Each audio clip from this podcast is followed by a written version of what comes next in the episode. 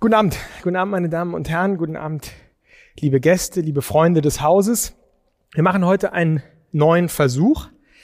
Ähm, knapp drei Wochen nach der Wahl ähm, präsentiert die FAZ ein neues Talkformat, Junge Köpfe, wobei das Adjektiv jung sowohl biografisch als auch intellektuell verstanden werden will. Das heißt, das heißt nicht immer, dass alle jung sind, die hier sitzen, aber sie sind jung geblieben und reden Interessantes, Neues. Ähm, junge Köpfe aus Politik und Gesellschaft, Themen, die Deutschland bewegen über den Tag und vor allem eben auch über die Ressorts hinaus. Befragt, interviewt, gegrillt von Helene Bobrowski, Redakteurin im Politikteil der FAZ und mir, Simon Strauß aus dem Feuilleton. Einmal im Monat, eine Stunde ungefähr, ein herausfordernder Gast. Das Ganze findet vor kleinem, in kleinem Kreis statt. Ähm, nicht ganz ein Hintergrundgespräch, nicht ganz unter drei, aber auch keine Großveranstaltung. Das hat einerseits mit Corona zu tun, aber andererseits eben auch mit der Hoffnung, dass ähm, Sie, dass ihr euch äh, zum Mitdenken und auch Mitreden ähm, engagiert fühlt und dass wir nach dieser Stunde eben gemeinsam äh, das Gespräch im, im Diskurs fortsetzen werden. Das Ganze wird aufgenommen in einem Podcast, in unserem erfolgreichen Podcast für Deutschland, der dann morgen ab 17 Uhr äh, online ist und gehört werden kann. Soweit vorab. Ich freue mich sehr, dass Sie, dass ihr hier sind, dass ihr hier seid und äh, freue mich sehr auf das Gespräch mit Konstantin Kuhle. Jetzt erstmal. Ja, Helene. und zu dem Format Junge Köpfe passt Konstantin Kuhle natürlich absolut perfekt. Er ist heute bei uns, FDP-Politiker und tatsächlich waren von uns dreien der Jüngste in der Runde, jedenfalls vom Alter, vielleicht auch vom Intellekt, werden wir sehen. und ähm, wobei ich dachte, jemand sagte mal zu mir, ähm, Politikerjahre sind wie Katzenjahre. Insofern da er schon seit 2017 im Bundestag sitzt, könnte es dann auch wieder knapp werden. Wie auch immer, wir wollen keine Alterswitze machen, aber so viel sei noch gesagt. Ähm, Herr Kuhle war ganz oft in seinem Leben der Allerjüngste. Er wurde schon mit 13 Mitglied der Jungliberalen, der Julis, obwohl man da ja erst mit 14 eigentlich Mitglied werden darf. Und wie er so nett sagte, passte er sein Alter an. Ähm, dann ist er mit 28 in den Bundestag gekommen, ist dort innenpolitischer Sprecher seiner Fraktion, ist außerdem Generalsekretär der FDP in Niedersachsen und war jahrelang, wie wahrscheinlich alle wissen, Vorsitzender der Jungliberalen. Und ein Zwischenziel, so viel muss man sagen, hat Herr Kuhle schon erreicht in seinem Leben. Er hat ähm, nämlich 2014 schon gesagt, also vor fünf Jahren in der Frankfurter Rundschau, wir müssen die FDP weiter öffnen, wir müssen sie an den Grünen annähern und wir müssen die Möglichkeit für eine Ampel schaffen. Insofern da könnte es sein. Und deswegen fragen wir uns natürlich, wird er vielleicht auch Deutschlands jüngster Innenminister. Aber wir werden sehen. Erstmal wollen wir heute über was anderes sprechen, nämlich über Terrorismus und Extremismus. Auch damit hat sich Herr Kuhle natürlich intensiv beschäftigt. Und das ist interessant, weil er auch da schon vor einigen Jahren äh, wirksame Strategien gefordert hat im Kampf gegen den Extremismus und das natürlich versucht mit Bürgerrechten in Einklang zu bringen, was ihn dazu verleitet, von bürgerrechtskonformen Überwachungsmaßnahmen zu sprechen. Wie das zusammenpasst, wollen wir heute miteinander diskutieren. Und die Frage, ob nicht der Terror, um den es heute geht, nicht so etwas ist wie der Lackmustest für den Liberalismus wie viel Freiheit ist im Angesicht des Terrors möglich und ist es ein Tabu, überhaupt darüber zu sprechen? Man hat manchmal fast den Eindruck. Darum soll es heute gehen und ähm, ja, wir freuen uns wirklich sehr, dass Sie zu unserer Auftaktveranstaltung ähm, bei uns sind. Danke für die Einladung. Herr Kuhle, wenn wir jetzt das Thema des Terrorismus aus unterschiedlichen ähm, Richtungen beleuchten, und spiegeln wollen, würde ich Sie gerne am Anfang nach einer persönlichen Erfahrung ähm, fragen. Und zwar ist ja das, wenn man so will, paradigmatische terroristische Ereignis unserer Generation, wenn ich so sagen darf, der 11. September. Können Sie sich erinnern, wo Sie waren, was Sie gemacht haben an dem Tag? Ja, ich bin ja aus äh, dem ländlichen Niedersachsen und ähm, wenn man irgendwas ähm, in seiner Freizeit machen wollte, dann war man darauf angewiesen, von den Eltern dahin gebracht zu werden. Und es gab irgendwie die Vereinbarung, dass meine Eltern oder meine Mutter, ich weiß nicht mehr genau, wer das, wer das war, ähm, oder mein Vater, ähm, mich zu, ich glaube, einer Theaterprobe äh, bringen sollte. Ähm, das hatten wir irgendwie vereinbart, das ist eine Leinspielgruppe, wie es das so gibt.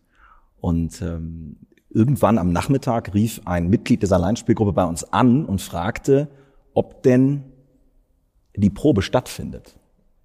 Und dann haben wir gesagt, klar findet die Probe statt. Warum soll die Probe nicht stattfinden? Es ist äh, Mittwoch, es ist äh, 16, 17 Uhr, nachher findet die Probe statt. Und dann hieß es, na, dann mach mal den Fernseher an. Und dann habe ich es erfahren. Und dann haben wir es erfahren. Und dann gab es am nächsten Tag in der Schule eine Riesendiskussion darüber. Und schon aus dieser Konstruktion, schon aus diesem Nachmittag kann man so viel ableiten über das persönliche Erfahren und Erleben von Terrorismus, ähm, weil sich das natürlich total unterscheidet von der Art und Weise, wie wir heute Terrorismus wahrnehmen. Wahrscheinlich hätte ich das auf dem Smartphone mitbekommen heute. Wahrscheinlich hätte ich keinen Anruf gebraucht, sondern es hätte mir jemand erzählt, weil er es selber irgendwie übers Internet mitbekommen hätte. damit ist politische Gewalt heute, glaube ich, über das Internet präsenter, als das damals der Fall war. Aber natürlich habe ich mit damals, wie alt bin ich denn da gewesen? Jahrgang 89? Zwölf? Zwölf. Mit zwölf das schon wahrgenommen als ein großes Ereignis, wichtiges Ereignis. Können Sie sich an noch weitere Emotionen erinnern? Also war das ganz klar, ähm, was ist da passiert mit Amerika? Wie weit waren Sie sozusagen schon drin in der ganzen politischen Diskussion? Wir haben gehört, mit 13 dann schon in der FDP. Also haben Sie das alles schon politisch einordnen können? Nein, aber ich habe mich wahnsinnig dafür interessiert. Mhm. Und ich weiß, dass am nächsten Tag die Lehrer in der Schule eine Ansage bekommen haben. Mhm. Die haben die Ansage bekommen, ihr müsst mit den Schülerinnen und Schülern darüber sprechen, was passiert ist. Mhm. Und alle Lehrer haben das gemacht. Die haben eine Stunde dann, ihre ganze Schulstunde, ja, was könnte das sein und wie fühlt ihr euch und so. So war der ganze Tag, den brachte man so zu. Außer mein Mathelehrer, Herr Nährmann. Herr Nährmann eröffnete die Stunde und fragte, weiß irgendjemand noch nicht, was passiert ist? Hm. Keiner meldete sich. Das war schon die fünfte Stunde oder so. Wir hatten das schon fünfmal durchgekaut, alles. Und dann sagte Herr Nährmann, gut, dann machen wir Mathe.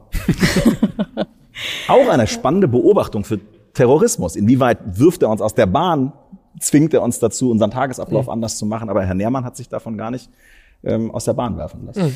Also ähm, wir müssen nicht alle erzählen, was wir am 11. September 2001 gemacht haben, aber meine Geschichte ist trotzdem interessant, weil ich im freiwilligen sozialen Jahr in Bolivien war und tatsächlich, glaube ich, drei Wochen später erst davon erfahren habe, weil ich in einem Campamento Waisenkinder Landverschickungsgeschichte war, wo kein Internet, kein gar nichts war. Und ich kam irgendwie wieder und irgendjemand redete vom Dritten Weltkrieg und ich wusste überhaupt nicht, worum es geht.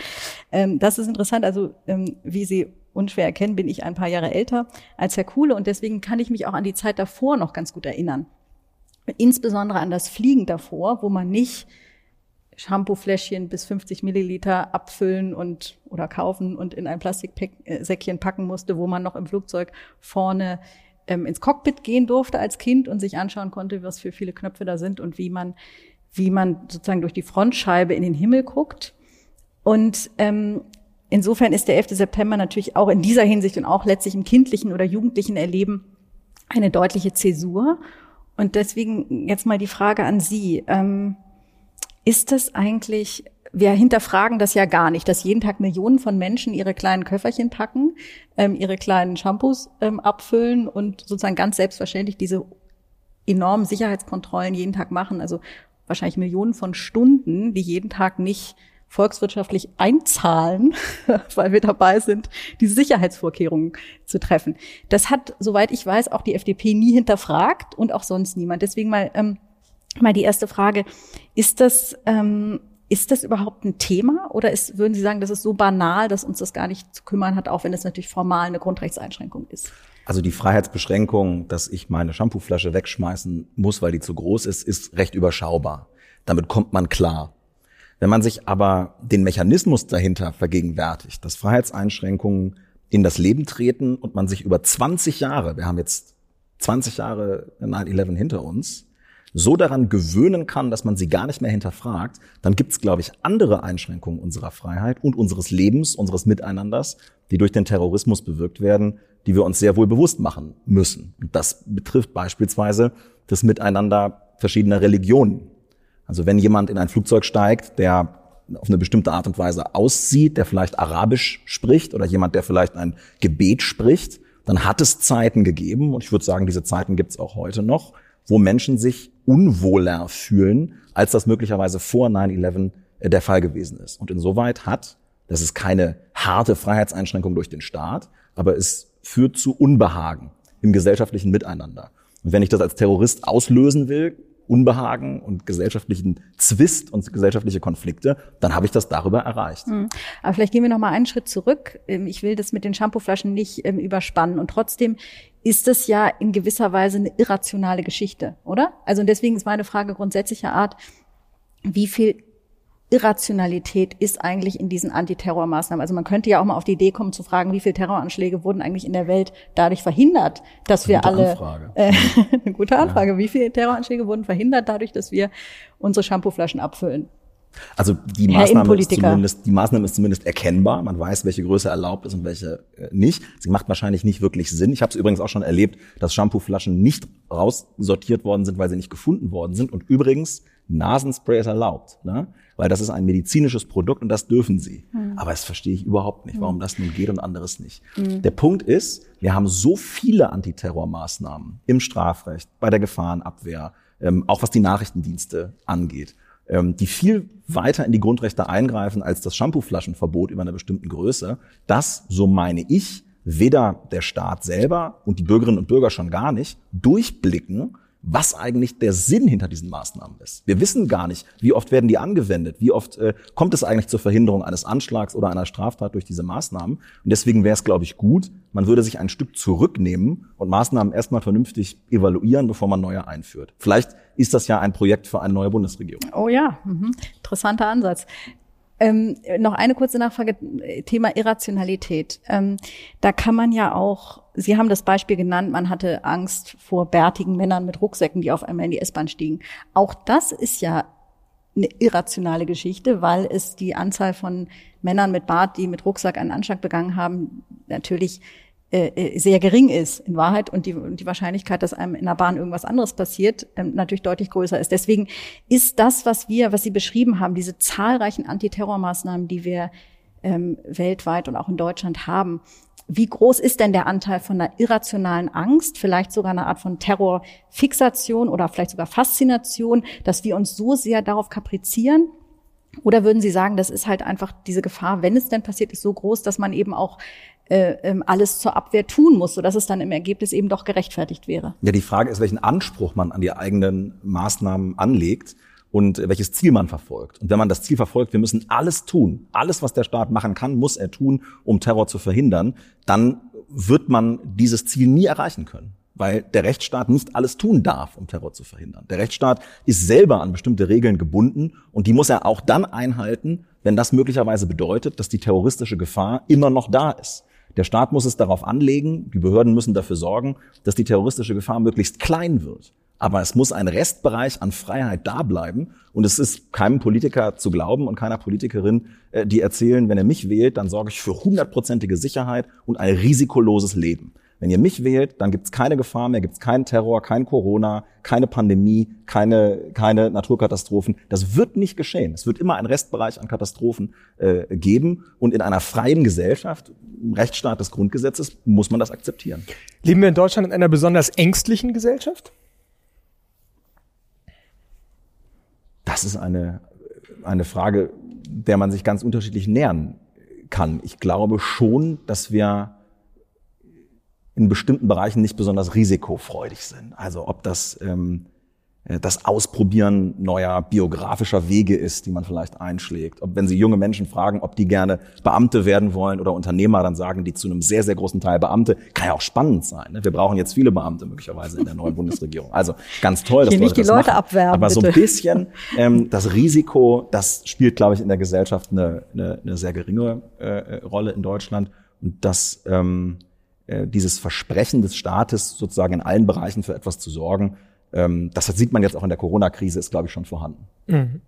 Und würden Sie denn sagen, dass Politik die Aufgabe hat, auch mit den Ängsten der Menschen in irgendeiner Weise umzugehen? Also anschließend an die Frage der Irrationalität. Inwieweit ist es jetzt die Aufgabe eines Politikers, darauf auch zu reagieren, obwohl er weiß, dass er eigentlich gar nicht etwas wirklich machen kann ja, mit Gesetzen? Ja, die Politik muss damit umgehen, mhm. weil auch aus einer Angst wiederum eine Freiheitseinschränkung erwachsen kann. Mhm. Bestes Beispiel dafür ist die ganze Debatte über die Frage, leben wir eigentlich in einem sicheren Land oder nicht? Und wie viele Straftaten gibt es? Mhm. Einmal im Jahr passiert Folgendes. Der Bundesinnenminister setzt sich in die Bundespressekonferenz und erzählt, also so sicher wie jetzt war Deutschland noch nie, es gibt weniger Straftaten. Mhm. Dann gibt es ganz viele Menschen in Deutschland, die sagen, Aber ich habe doch diese Nachbarin, der ist das Fahrrad geklaut worden, das ist gar nicht aufgeklärt worden. Ich habe doch Angst, wenn ich mit der U-Bahn fahre, ich traue mich nicht in diesen oder jenen Stadtteil. Das liegt daran, dass die objektive Seite mhm. und die subjektive Seite in der Kriminalitäts-, Extremismus-, Terrorismuswahrnehmung auseinanderfallen. Mhm. Und deswegen kann man nicht alleine auf diese polizeiliche Kriminalstatistik setzen, sondern muss als Politik sich auch darum kümmern, dass Leute bestimmte Stadtteile wieder aufsuchen. Auch wenn ihnen möglicherweise dort gar nichts geschieht und sie bloß Angst haben, dass ihnen etwas geschehen könnte. Aber man hat es nicht zu 100 Prozent in der Hand. Man hat nicht zu 100 Prozent die Möglichkeit, ähm, überall Angst zu beseitigen, überall subjektive Sicherheit hervorzurufen. Aber äh, man kann sich diesem Thema besser nähern, mhm. indem man bessere Statistiken macht, indem man, also gibt's, jetzt nicht zu tief einsteigen, aber das Projekt heißt periodischer Sicherheitsbericht. Ähm, auch das bräuchte man mal wieder, ja, nicht nur die polizeiliche Kriminalstatistik, auch mal rausfinden, ähm, wie, wie fühlen sich die Menschen eigentlich, wenn sie in einem bestimmten Stadtteil unterwegs sind. Das mhm. ist, ist schon Aufgabe von Politik. Aber und der idealtypische Mensch, der Ihnen da vorschwebt, wie rational oder irrational ist der? Also wie viel Rücksicht nimmt man auf die? Ich kann mir das nicht anmaßen. Ich glaube, Menschen sind ganz unterschiedlich. Es gibt Menschen, die sind völlig schmerzbefreit und äh, denen macht das alles überhaupt nichts aus. Also ich habe in, in, äh, in Hamburg auf der Veddel gewohnt und wohne in Berlin im Wedding.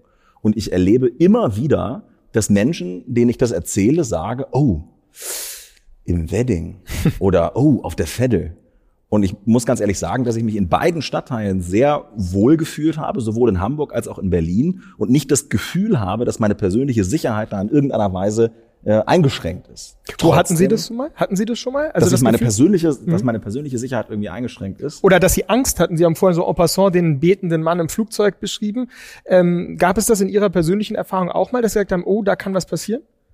Ja, also es, es kommt vor, dass ähm, in, in Gesprächen mit, mit Bürgerinnen und Bürgern, mhm. die ganz normal ablaufen, plötzlich irgendwie das Ganze eskaliert, weil Leute irgendwie das Gefühl haben, sie werden nicht ernst genommen. Oder, und das ist eine spannende Frage, weil Politik und Institutionen des Staates, die sich im öffentlichen Raum bewegen, ähm, einfach angegangen werden. Also dieses, also geschubst werden oder oder weil man macht, man macht einen Wahlkampfstand und wird dann irgendwie bedrängt und sowas gibt es schon. Mhm. Und dann entwickelt man irgendwann so ein Gefühl dafür, Leute mh, hm, da wegzuholen oder mhm. sich irgendwie dann selber mal ein paar Meter zu entfernen. Also sowas gibt es schon im politischen äh, immer mal wieder. Aber persönlich ist es mir eigentlich immer recht gut ähm, ergangen. Ich, hab, ich war auch ein Jahr in Südamerika, in Ecuador, und da haben auch immer ganz viele Leute erzählt, hier wird man ausgeraubt und so, und das ist mir nie passiert. Also vielleicht habe ich auch einfach Glück gehabt, aber selbst da habe ich keine, ähm, keine, nicht das Gefühl gehabt, ich bin jetzt persönlich unsicher. Mhm.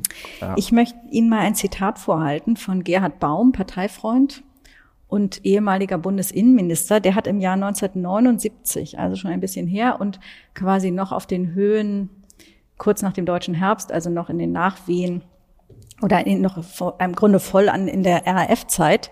Und da hat er ein sehr interessantes Gespräch geführt, ähm, tatsächlich mit Horst Mahler, das der Spiegel damals in zwei äh, Folgen ähm, ähm, äh, ja, äh, geführt hat und wo, glaube ich, auch Gerhard Baum ordentlich Ärger bekommen hat, dass er sich mit einem Terroristen einlässt. Das heißt übrigens für alle sehr große Leserempfehlung ähm, äh, zum Nachlesen der Terrorist und der Minister. Und da geht es natürlich auch um die Terrorgesetze der damaligen Zeit, also die infolge des deutschen Herbstes sind ja etliche Strafrechtsverschärfungen, auch Änderungen der Strafprozessordnung gekommen. Und auf die Frage, ob das denn alles so richtig und sinnvoll war, sagt also Ihr Parteifreund Gerhard Baum einen wirklich interessanten Satz. Er sagt, wir neigen zur Überreaktion. Wir rufen immer gleich nach dem Staat nach neuen Gesetzen. Und dann sagt er, wir brauchen mehr Gelassenheit. Und das liest man heute und fragt sich, würde heute noch ein Politiker im Angesicht des Terrors von Gelassenheit sprechen? Also ich war bei Gerhard Baum in der Kanzlei in ähm, Düsseldorf und da hängt ein riesiges Foto an der Wand von diesem Gespräch. Äh, Maler und äh, Baum sitzen auf dem Sofa und werden, glaube ich, von Aust interviewt. Und er hat richtig Ärger dafür bekommen, aber er hat es auch genossen, diesen Ärger zu bekommen und hat das in diesem Foto an der Wand äh, sozusagen verewigt. Ähm, ich weiß nicht, ob ein Politiker das Wort Gelassenheit verwenden würde, aber die Reaktion der norwegischen Gesellschaft auf den rechtsextremen Terroranschlag auf der Insel Utøya ist schon interessant. Da sind ja im Nachhinein Gesetze verschärft worden. Das ist ja dann doch äh, gemacht worden. Trotzdem hat die unmittelbare Reaktion des damaligen Ministerpräsidenten, Stoltenberg war das, glaube ich, und auch die Diskussion in der Gesellschaft sehr stark in den Vordergrund gestellt. Wir werden nicht unsere Grundsätze aufgeben. Wir werden jetzt nicht plötzlich über eine Todesstrafe beispielsweise diskutieren in Norwegen, sondern wir werden als Institutionen standhalten. Und ähm, diese Aussage, wir werden unser Institutionengefüge und unseren Rechtsstaat verteidigen, hat wahrscheinlich relativ wenig mit Gelassenheit zu tun, ähm, sondern eher mit Entschlossenheit. Und äh, vielleicht würde heute ein Politiker eher von Entschlossenheit sprechen. Ähm, aber ähm, Gelassenheit ist insofern wichtig, als dass nicht jede Maßnahme oder jede Terrorgefahr in der Lage sein darf, unser, unsere rechtsstaatlichen Grundsätze aus den Angeln zu heben. Hm. Klar. Also was ich sehr interessant finde in der Rhetorik ist, ähm, wenn man liest, übrigens auch von der FDP, aber auch aus dem Bundesjustizministerium, aus dem Bundesinnenministerium sowieso, jedes Mal nach einem Terroranschlag, den wir ja leider in den vergangenen Jahren häufiger hatten, äh, nach Übergriffen auf Synagogen und ähnlichem, kommt der Satz, das wollen wir mit ähm, Entschlossenheit, Sie haben recht, und der vollen Härte unseres Rechtsstaats ahnden. Und das ist eine interessante finde ich, Bedeutungsverschiebung, weil wenn man mhm. Jura studiert, dann lernt man das Rechtsstaatsprinzip kennen als ähm, ein, ein natürlich nicht nur die Bindung der staatlichen Gewalt an das Gesetz, sondern auch als Abwehridee von Bürgern gegen den Staat. Ja, also der Staat muss sich an die Rechte halten, die man vereinbart hat, und das äh, ansonsten gibt es eine Freiheit. Und da, das ist eine, eine Art von Umdeutung, dass man jetzt sagt, da heißt es eben, geht es nicht um die Abwehr gegen den Staat, sondern das heißt, dass der Staat konsequent verfolgt. Stellen Sie das auch fest, dass ja. diese, die Bedeutung der Rechtsstaatlichkeit im öffentlichen Diskurs eine totale Verschiebung? Total. Ich nehme das so wahr, dass Menschen glauben, dass Rechtsstaat und Law and Order das Gleiche ist. Das ist es aber nicht. Das sind zwei unterschiedliche Dinge. Law and Order fühlt sich für Opfer von Kriminalität und auch in der politischen Auseinandersetzung als richtig und gut an. Und Rechtsstaat kann sich aber auch sehr problematisch anfühlen. Mhm. Rechtsstaat kann sich auch so anfühlen, dass man sagt, oh, diese Abschiebung, die hätten wir vielleicht gerne gemacht, aber es gibt ein Abschiebeverbot, was mit rechtsstaatlichen Grundsätzen vereinbar ist, ihnen sogar entspringt und äh, denen es dann entspricht, dieses Abschiebeverbot äh, zu verhängen und eine Abschiebung nicht zu machen. Und äh, ich stelle das total fest, dass mhm. äh, Rechtsstaat und Law and Order ineinander fließt und würde mir wünschen, dass wir ein bisschen vorsichtiger sind und dass wir ähm, auch die, die unbequeme Seite des Rechtsstaats als Abwehrrecht gegen den Staat stärker wahrnehmen. Hm. Ja. So, und jetzt ist aber die Frage, was machen wir denn jetzt damit? Ähm, wenn man sich nämlich anschaut und äh, was, äh, wie die Gesetzgebung der vergangenen Jahre war, dann stellt man fest, auch aus dem SPD geführten Justizministerium kommt eine Strafrechtsverschärfung nach der anderen. Ähm, jedes Mal, wenn wir einen Fall von, von Kindesmissbrauch oder ansonstiger äh, pädokrimineller Gewalt sehen, ähm, wird ist dann ist ist ja nicht nur die Politik, die reagiert, sondern es ist ja auch die Gesellschaft, die reagiert und die es nicht verstehen kann, dass ähm, Ersttäter, die trotzdem einem pädokriminellen Ring angehören, äh, sofort mit einer Bewährungsstrafe äh, äh, davonkommen und, und sich ins Fäustchen lachen und so dann sozusagen Vox Populi sofort wieder an den Computer setzen und sich als nächstes ins Darknet einwählen. Also es gibt ja auch eine Art Vergeltungsbedürfnis in der Gesellschaft. Und wir haben es ja gesehen an dem Fall der Verschärfung des Strafrechts für, für Kindesmissbrauch, dass ja zunächst aus dem Bundesjustizministerium man sehr zögerlich war, jedenfalls so ganz pauschal die Strafen äh, äh, stark zu erhöhen und dass dann der Druck der Öffentlichkeit, in Klammern insbesondere der Bildzeitung, so hoch war, dass man da dann eine Korrektur vorgenommen hat. Das kann man so oder so bewerten, aber die Frage ist ja, wie geht man damit um, dass es, und da müssen Sie ja auch mit umgehen, auch als FDP, dass es ähm, in solchen Fällen eben ein Gefühl gibt, dass härter bestraft werden muss. Wir fragen die Länder mal, wie hoch eigentlich die durchschnittliche Strafe ist bei Kindesmissbrauch oder bei was auch immer für einem Delikt, was wir verschärfen wollen. Aber wenn der Gesetzgeber eine Strafrechtsverschärfung vornimmt, ohne zu wissen, wie lange durchschnittlich derjenige, der danach verurteilt wird, im Gefängnis sitzt, dann treibt mich das zur Weißglut. Also wir, wir schaffen den, den minderschweren Fall ab, wir erhöhen die Mindeststrafen, ähm, geben wirklich dämliche Interviews, wo irgendein Strafrechts, irgendeine Strafrechtsnorm genannt wird und gesagt wird, das kann kein Vergehen sein, sondern muss ein Verbrechen sein. Wir werden erleben, dass die Union jedes Delikt im Strafgesetzbuch, was ein Vergehen ist, irgendwann als Verbrechen äh, vorschlägt, einfach weil es gut klingt. Und ähm, äh, fragen überhaupt nicht nach, wie die Länder das eigentlich bestrafen. Ähm, wir sind nicht mal in der Lage, überhaupt einen Überblick zu haben als Gesetzgeber, wie viele Strafrechtsverschärfungen es in der 19. Wahlperiode gegeben hat. Ich glaube, im CDU-CSU-Wahlprogramm stehen neun weitere. Mhm. Ja, also Sie würden jetzt absurd. sagen, das ist eine rein symbolische ja, Gesetzgebung. Das ist das Einfachste und Billigste, was Sie machen können. Mhm. Was ist denn schwierig? Es ist schwierig, neue Polizisten einzustellen. Weil man die erstmal finden muss. Man muss die erstmal ausbilden. Es ist schwierig, den Ländern Kompetenzen äh, streitig zu machen, weil es 16 Landesämter für Verfassungsschutz gibt, trotz NSU, trotz Anis Amri. Es ist schwierig, ähm, Behörden zusammenzulegen. Es gab mal die sogenannte Wertebach-Kommission, die gesagt hat, Bundeskriminalamt und Bundespolizei müsste man eigentlich zusammenlegen. Es ist schwierig, ähm, auf europäischer Ebene Daten miteinander zu teilen mit Staaten, die eine ganz andere Sicherheitskultur haben als wir. Das ist alles schwierig. Aber was ganz einfach ist, ist schärfere Gesetze zu machen und dann nicht zu überprüfen, wie werden die eigentlich angewendet. Und das finde ich ist, ist äh, Heuchelei. Heißt das wiederum im Umkehrschluss, ein weniger föderales Land ist besser gegen Terror gewappnet? Nicht per se. Ich glaube, Sicherheit wird in Deutschland immer ein föderales Thema sein. Wir haben eine Situation, in der auf einen Bundespolizisten fünf Landespolizisten kommen. Mhm. Wenn sie 110 wählen und ein Problem haben, sicherheitsmäßig, dann geht das Land ran und das soll auch so bleiben. Aber es kann nicht sein, dass wir in einem Land, was jetzt mehrere rechtsextreme Terroranschläge gehabt hat, immer noch nicht ähm, äh, Daten miteinander vernünftig teilen oder islamistische Terroranschläge, sondern immer noch äh, das eigene Süppchen kochen. Ich komme ja aus Niedersachsen und äh, wir haben ein Bundesland in uns drin, das heißt Bremen. Und äh, es gibt kein einheitliches Vorgangsbearbeitungssystem der bremischen und der niedersächsischen Polizei. Ja, das ist doch absurd. Mhm. Also da fährt einer jeden Tag von Bremen nach äh, Delmenhorst mit der S-Bahn, begeht eine Straftat und es hängt sozusagen vom Zufall ab, ob, dem, ob die niedersächsische Polizei das mitbekommt, weil es kein einheitliches digitales System gibt, keine Akte, wo die darauf zugehen können. Und dann geben irgendwelche konservativen Politiker mit Unions- oder SPD-Parteibuch in Berlin Interviews und sagen, ja, mit der harten Hand des Rechtsstaats müssen wir die jetzt verfolgen. Und wir, wir machen aber nicht mal eine Kompatibilität der verschiedenen digitalen Netzwerke. Also das ist äh, Steinzeit. Beim, beim letzten politischen Atem Mittwoch klangen Sie allerdings selber wie jemand, der nach der harten Hand des Rechtsstaats gerufen hat. Da haben Sie nämlich ähm, sehr entschieden über den Rechtsterrorismus gesprochen, dass er heute wie die RAF damals, das müssen man so verfolgen, mit mehr Verurteilungen, mit stärkerer Überwachung. Äh, ein Skeptiker der polizeilichen Macht, was ein Liberaler ja eigentlich ist, klingt eigentlich anders. Naja, also ich glaube, wir müssen uns erstmal klar machen, dass in einer offenen Gesellschaft Extremismus in den Köpfen der Menschen nichts ist, was der Staat verbieten kann.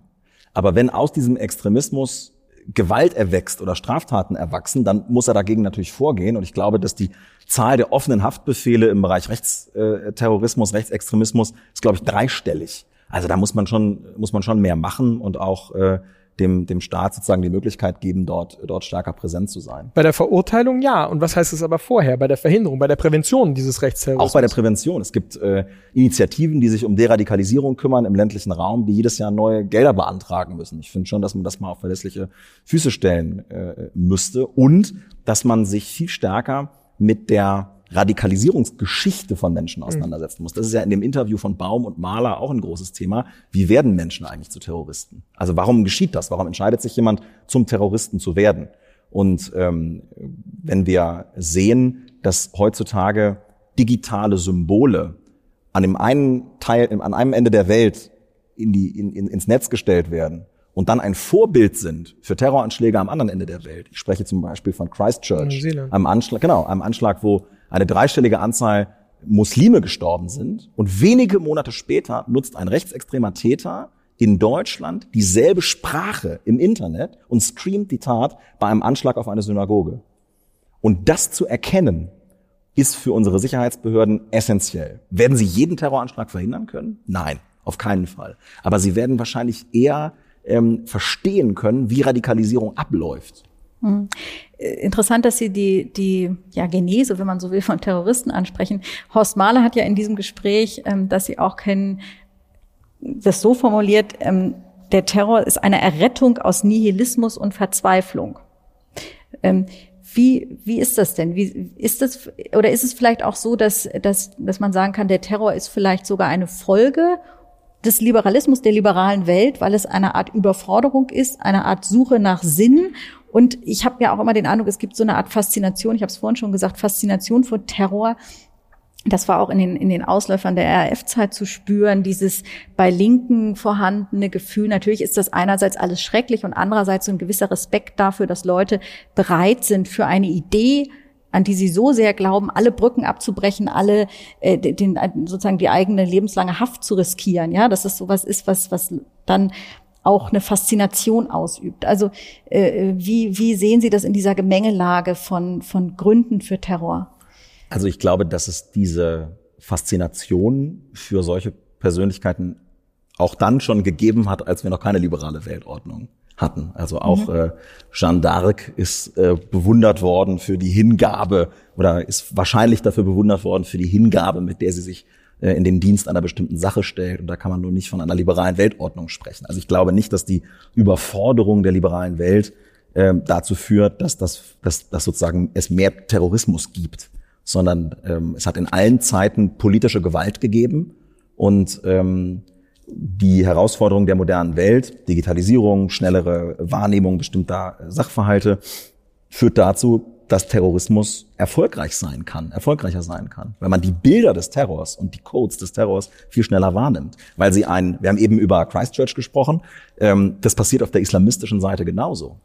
Die Videos, die der sogenannte Islamische Staat erstellt hat in Syrien und im Irak, haben eine große Faszination auf äh, instabile Persönlichkeiten in Deutschland und in anderen westlichen Staaten, die sich diese Videos angucken und darüber möglicherweise radikalisiert werden. Und das zu erkennen, sich um Rückkehrer aus diesen Gebieten zu kümmern, sich darum zu kümmern, ähm, dass denen schnell der Prozess gemacht wird und man nicht zwei, drei Jahre warten muss, bis die zurückgeholt werden und hier abgeurteilt werden, das ist eine Aufgabe unserer Sicherheitsbehörden. Könnten Sie sich denn vorstellen, als Innenminister so ein Gespräch nochmal zu machen mit einem Terroristen? Also das, das, das wäre vermessen, sich das äh, vorzustellen. Ich bin ähm, 32 jetzt gerade wiedergewählt worden, freue mich auf, auf das, was kommt, aber ähm, hoffen wir mal. Ja, aber ich glaube, dass das, das wäre vermessen. Aber ich glaube, man sollte schon ähm, nicht Grenzen überschreiten, aber schon an Grenzen gehen, um bestimmte rechtsstaatliche Grundsätze zu verteidigen. Ich habe ein, ein, ähm, eine Entscheidung nochmal gelesen, auch in Vorbereitung auf, die, ähm, auf das Gespräch heute. Und zwar nicht von 79, sondern von 77. Und das ist die Schleierentscheidung äh, des Bundesverfassungsgerichts.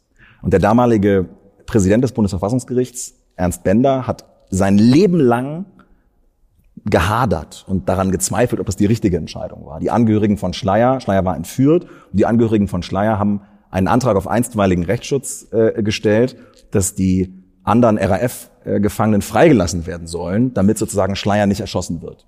Und das Bundesverfassungsgericht hat, so hat es Bender mal beschrieben, unter riesigen Sicherheitsvorkehrungen zusammengesessen mit sechs Richtern und haben ein Urteil gemacht, einen Monat äh, danach, wo sie gesagt haben, der Staat wird nicht weichen. Er wird den Forderungen der Terroristen, ähm, er muss ihnen nicht nachgeben, sondern er kann das Mittel seiner Reaktion auf Terrorismus frei wählen. Warum? Weil sonst der Terrorismus die Reaktion des Staates bestimmen kann. Mhm. Und dann hätten die Terroristen gewonnen. Mhm. Und sowas auszusprechen und dann ein Leben lang später über diesen Grenzgang, über diesen juristischen Grenzgang zu sprechen, Rechenschaft darüber abzulegen und auch über die eigenen Zweifel zu sprechen, so wie es Ernst Bender gemacht hat, das finde ich richtig und das, das finde ich gut. Und äh, ich glaube schon, dass man als, als Repräsentant des Rechtsstaats diese Verantwortung auch hat. Ob das dann heißt, dass man das einfach erzählt oder mit einem äh, Terroristen darüber spricht, das muss man mhm. sehen. Fehlt es heute? Also ich habe immer den Eindruck, heute werden ja. Entscheidungen die getroffen werden als, ich will nicht sagen alternativlos, das stimmt nicht in jedem Fall, aber jedenfalls als, als richtig dargestellt und alles andere wird immer nur gesagt, warum es auf gar keinen Fall geht. Ähm, und jetzt haben wir zum einen äh, die, die, die Zweifel von, von Herrn Bender und zum anderen dieses Gespräch auch von ähm, Gerhard Baum, der ja auch tatsächlich das Gespräch mit einem Terroristen sucht. Auch das findet ja heute nicht mehr statt. Also haben wir uns zu sehr allesamt, damit meine ich nicht nur die Politiker, sondern auch die Zivilgesellschaft so eingeigelt, dass wir nur noch, ähm, dass wir eigentlich nur noch verteidigen, was wir für richtig halten und die Konfrontation mit dem eigenen Zweifel, mit dem politischen äh, äh Andersdenkenden vermeiden? Den Eindruck habe ich manchmal, ja. Also es gibt natürlich Entscheidungen oder es gibt natürlich Diskussionen, die die äh, an die Grenze gehen und wo man das Gefühl hat, wir gehen jetzt sehr, sehr äh, stark auch äh, äh, einen diskursiven Weg, wo wir unterschiedliche Meinungen haben, aber es könnte es schon mehr geben. Also das meine ich, meine ich schon, dass man irgendwie mehr, mehr streiten muss. In der, also der würden Sie mit Terroristen sprechen? Oder mit Dschihad-Rückkehrern? Ja, auf jeden Fall. Ja. Ja, das würde ich machen. Sie ja Können Sie ja mal so ein, so ein Interview, ein Doppelinterview Ja, mal hier, machen. genau. Ja. Ich habe die ganze Zeit, Januar ich habe ja ein, ein Streitgespräch mit Herrn Maaßen gemacht mhm. ähm, in der NZZ, aber ich will jetzt nicht, wollte jetzt die ganze Zeit nicht Herrn Maaßen nennen, weil Herr Maaßen natürlich kein Terrorist ist. Deswegen habe ich es nicht gesagt. Aber interessant, ja. dass Sie interessant, dass Sie das Gespräch an. Aber, aber es war schon, aber Verzeihung, ja. aber da gab es schon natürlich Nachrichten, ganz spannend, Leute, die mir geschrieben haben, das machst du nur, um dich in der Ablehnung zu sonnen. Das machst du nur, weil es äh, Riesenprotest gibt, wenn du mit Maßen sprichst. Und du machst das nur und äh, gibst ihm eine Bühne und kannst dich dann da hinsetzen und deine Allgemeinplätze. Äh, Gab es denn Protest, weil Sie mit ihm gesprochen Kaum, haben? aber so ein paar Na Nachrichten habe ich schon bekommen. So. Ja, aber interessant an dem Gespräch, wenn Sie es selber ansprechen, ist ja, also für mich als jetzt externen Beobachter, dass Sie ihm überhaupt nicht in jeder Hinsicht nur ähm, sozusagen Ablehnung entgegengebracht mhm. haben, sondern sie haben ihnen ja in manchen Sachen Recht gegeben. Ja. Zum Beispiel, dass er derjenige gewesen sei, der sich gegen Rechtsterrorismus besonders stark gemacht hat. Er hat sogar interessanterweise die AfD, die AfD-Beobachtung genau. initiiert. Genau. Deswegen es total bescheuert ist, dass er jetzt sagt, äh, man dürfe die AfD nicht beobachten. Er hat das, er hat das Dossier eröffnet, sozusagen. Also wir können an seiner Person auch so eine Form der Radikalisierungsgeschichte mhm ähm, äh, beobachten. Ich hoffe, also dass er doch. nicht den, ich hoffe, dass Hans-Georg Maaßen nicht den Weg von Horst Mahler geht. Wobei der Weg von Horst Mahler, wenn ich das nur als abschließendes zu diesem Gespräch sagen kann, ja interessant ist, wenn man auf der Wikipedia-Seite äh, schaut, was im Moment seine Stellung ist. Horst Mahler heute. Der ist, glaube ich, aus dem ähm, aus der Haft entlassen worden unter unglaublichen Auflagen, die so weit gehen, dass dieser Mann nichts mehr äußern darf, was er nicht vorher dem Landeskriminalamt vorher zur Ansicht gegeben hat. Also auch keine, sozusagen, da ist der letzte Moment der Meinungsfreiheit äh, erodiert, wenn man so will. Wenn Sie sich so einen Fall jetzt im Extremen anschauen, aber denken Sie da nicht manchmal auch, dass sozusagen ein bisschen mehr auch, ähm, ja, das Menschliche im Terroristen hervorgekehrt werden müsste?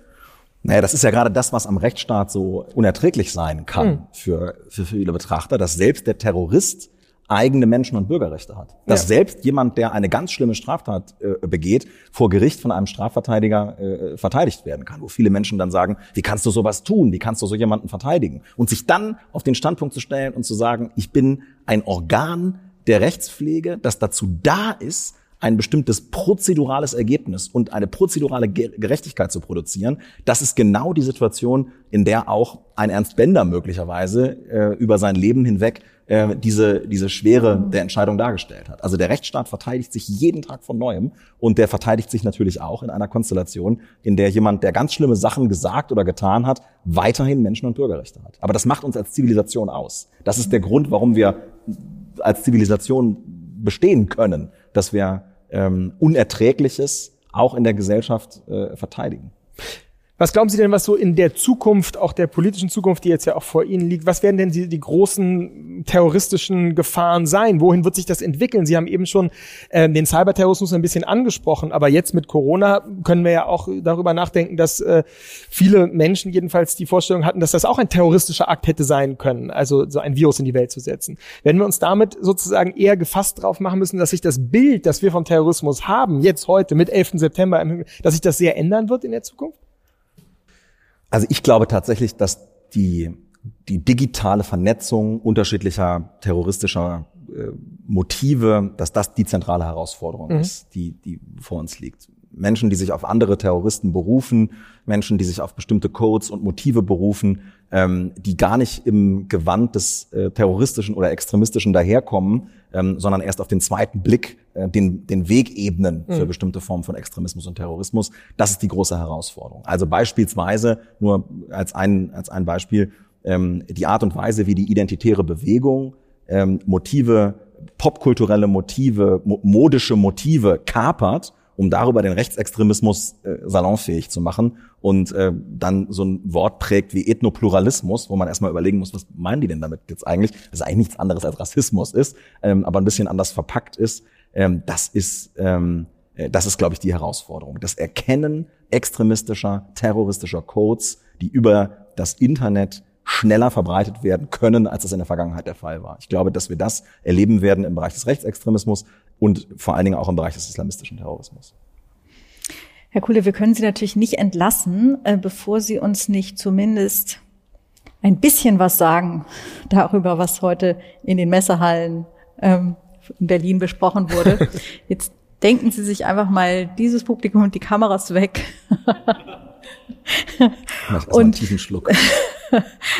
wenn Sie schon über Personal nicht sprechen wollen, das Innenministerium oder auch das Justizministerium gibt's ja auch noch in Ihrem Bereich.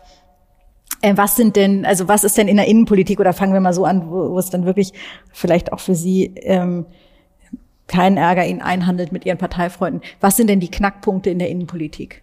Ja, wir brauchen endlich eine Föderalismusreform. Nee, ich meine jetzt nicht das FDP-Parteiprogramm. ja. Kann ich auch. Das kennen wir alle, ja. genau.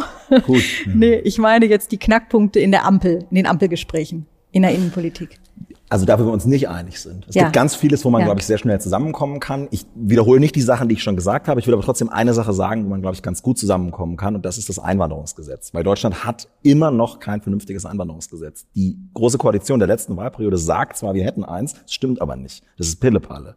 Da ist kein Mensch mehr gekommen und sie kriegen in Indien, wenn sie als äh, Fachkraft da sich um ein Visum bemühen, nicht mal einen Termin in der Botschaft, weil das alles äh, äh, so schlecht organisiert ist. Und das müssen wir ändern. Da könnten wir uns Fachkräfteeinwanderung. Fachkräfteeinwanderung. Mhm. Und der Knackpunkt ist möglicherweise das Thema Asyl, weil wir da schon erleben, dass in der neuen Bundestagsfraktion der Grünen und vielleicht auch in der neuen Bundestagsfraktion äh, der SPD eine sehr naive Sichtweise auf das Thema, wie ähm, organisieren wir ein gemeinsames europäisches Verständnis von Asylpolitik äh, vorherrscht. Und ich glaube, möglicherweise ist ähm, Winfried Kretschmann ähm, und Boris Pistorius sind da möglicherweise bessere Ansprechpartner als ähm, andere Vertreter. Aber das wird man respektvoll miteinander besprechen.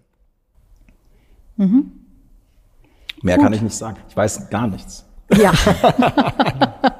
das genau ist immer der verdächtigste. Satz, den man so sagen kann. Genau. Äh, bevor wir jetzt gleich das dann vielleicht öffnen an Sie, ähm, eine Frage. Im Moment wird ja auch viel darüber gesprochen, was Politiker ähm, oder auch junge Politiker gerade sich ähm, schämen für Dinge, die sie getan haben in früherer Jugend. Ähm, also Stichwort die Grünen-Vorsitzende heute, die sehr dafür angegriffen wird.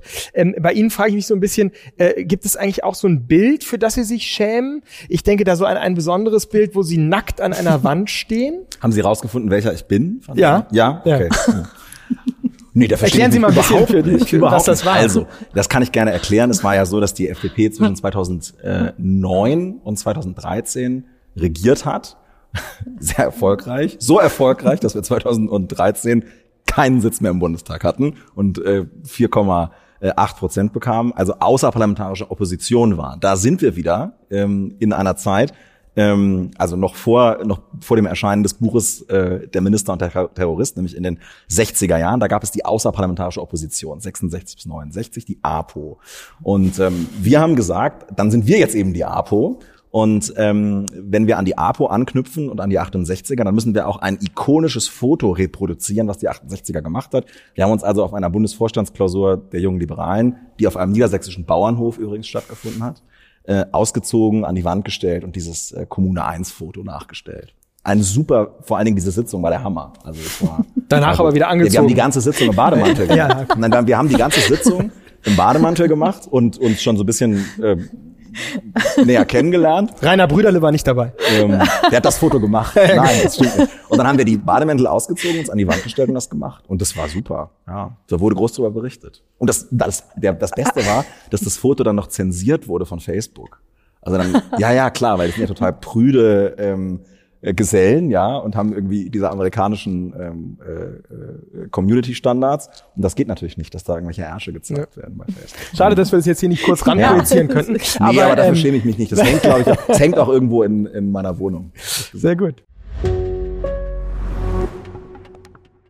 So, jetzt aber ähm, erste äh, Zwischenreden, Gegenreden, Widerreden. Wir haben ein Mikrofon da hinten, was wir dann rumreichen würden. Wer möchte? Bitte hier vorne gleich. Vielleicht sagen Sie ganz kurz Ihren Namen auch. Ja, vielen Dank. Äh, mein Name ist Johannes Dimroth und ich war äh, eine Zeit lang Sprecher des Bundesinnenministeriums und deswegen würde ich gerne tatsächlich eine kurze Gegenrede halten und zwar total spannend in der Wahrnehmung. Äh, in der Diskussion hieß es, dass dieser Satz mit der vollen Härte des Rechtsstaats sozusagen eine Umkehr des eigentlichen Rechtsstaatsgedankens sei. Das habe ich nie so empfunden. Ich habe ihn ehrlich gesagt häufig gesagt und für mich war das immer eine eine Aussage, die letztlich Erwartungsmanagement betreibt, nämlich die eigene Beschränktheit des möglichen Tuns immer mitzukommunizieren. Ganz klar zu machen, selbstverständlich wird alles, was passieren wird, immer im Rahmen dessen stattfinden, was der Rechtsstreit als Beschränkung für Polizei, öffentliche Sicherheit uns aufgibt. Also insofern total spannend, dass Sie das so deuten. Für mich war das eine ganz andere Aussage. Für mich war die Aussage, und macht euch bitte klar, egal was passiert ist, alles, was passieren wird, wird selbstverständlich im Rahmen dessen passieren, was der Rechtsstaat uns selbst auch an Beschränkungen aufgibt. Und die müssen wir aushalten. Also insofern mhm. eine total interessante Deutung, dass das anders ankommt, jedenfalls bei Ihnen dreien, als es von mir, als ich es gesagt habe. immer gemeint war. Und ähm, ich will jetzt nicht äh, Gegenrede halten zu den äh, unwirksamen Maßnahmen, die die Bundesregierung in den letzten vier Jahren getroffen hat. Das würde zu weit führen. Aber ich habe vielleicht eine Frage, die in die Zukunft gerichtet ist. Und zwar ähm, hat das auch mit Extremismus zu tun. Wir erleben gerade eine große Debatte über Sperrungen von bestimmten Inhalten auf großen ähm, Plattformen. Und da geht es auch um Narrative, um Fake News, die jedenfalls eine Basis sein können für Extremismus und vielleicht sogar auch für Terrorismus. Was, was ist da eigentlich Gegenstand der Koalitionäre oder der Sondierer? Oder was ist Ihre Sicht auf das, was auch in Brüssel gerade passiert an Regulierungsmaßnahmen? Und was würden Sie sich wünschen, ähm, weil das ja auch ein ganz, ein ganz großes Spannungsverhältnis ist letztlich zu der Frage, muss das der Markt regeln? Kann YouTube über seine allgemeinen Geschäftsbedingungen darüber bestimmen, welcher Inhalt gesperrt oder gelöscht werden darf? Oder müsste das vielleicht der Gesetzgeber tun? Soll ich direkt was ja. dazu sagen? Also erstmal ähm, bin ich Ihnen sehr dankbar für die Beschreibung Ihrer Intention, als Sie diesen Satz gesagt haben. Ich glaube auch, dass ähm, ich Ihnen schon gesagt habe, wahrscheinlich auch in den letzten vier Jahren. Ich habe nur festgestellt, dass bei der Reaktion von Politik auf terroristische Ereignisse, auf Kriminalität, ähm, auf ähm, auch es kann auch eine Pandemie sein oder es kann eine Natur Naturkatastrophe sein, man sehr schnell in einen Duktus verfällt, bei dem man ähm, Krisenreaktionen reproduziert, die man von Politik an anderer Stelle mal gehört hat. Das ist auch so ein Satz wie ähm, dieser feige Anschlag ist ein Angriff auf uns alle. Ich, ich, ich würde zumindest gerne darüber nachdenken, was daran feige ist und warum das ein Angriff auf uns alle ist und nicht bloß auf Jüdinnen und Juden oder Muslime. Ähm, weil sich die Opfer einer Straftat sehr wohl die Frage stellen, war das ein Angriff auf mich oder auf uns alle? Und deswegen bin ich sowohl bei dieser, bei diesem Satz als auch bei der Frage die volle Härte des Rechtsstaats einfach dafür, dass man als politisch verantwortlicher Mensch reflektiert, welche Sprache man, man benutzt. Und ähm, wenn man sagt, die volle Härte des Rechtsstaats, dann ist das nicht nur ähm, wir, renten, wir, wir, wir wenden die Regeln des Rechtsstaats an, sondern dann ist damit schon die, die, äh, die äh, Erwartung verbunden, wir gehen sozusagen an die Kante. Und wenn wir an, die, äh, an das Thema Kindesmissbrauch äh, rangehen, ähm, dann war ja, waren ja die Fälle Bergisch Gladbach, äh, Lüchte, waren ja der Grund für die Strafrechtsverschärfung. Und die Strafrechtsverschärfung sah so aus, dass man den minderschweren Fall gestrichen hat, als Reaktion auf Taten, bei denen die Höchststrafe verhängt worden ist. Und das hat auch mit der rhetorischen Eskalation zu tun, die man, die man betreibt. Also wenn man das als Erwartungsmanagement betreibt, dann bedeutet die Anwendung der Regeln des Rechtsstaats auch, ähm, dass, dass sie möglicherweise gut sind, die Regeln, so wie sie sind. Und da sind wir uns äh, wahrscheinlich einig. Mit Blick auf das Thema äh, Sperrung von Inhalten ähm, in den, in den äh, sozialen Medien kommt es, glaube ich, sehr stark darauf an, ob das betroffene Unternehmen marktbeherrschend ist oder nicht. Ähm, wenn es nicht marktbeherrschend ist, wenn es einen sehr geringen Marktanteil hat, dann meine ich persönlich, dass die Vereinbarung zwischen dem Nutzer und demjenigen, der das Ganze betreibt, ähm, schon eine privatwirtschaftliche Vereinbarung ist, wo der Staat sich erstmal raushalten muss.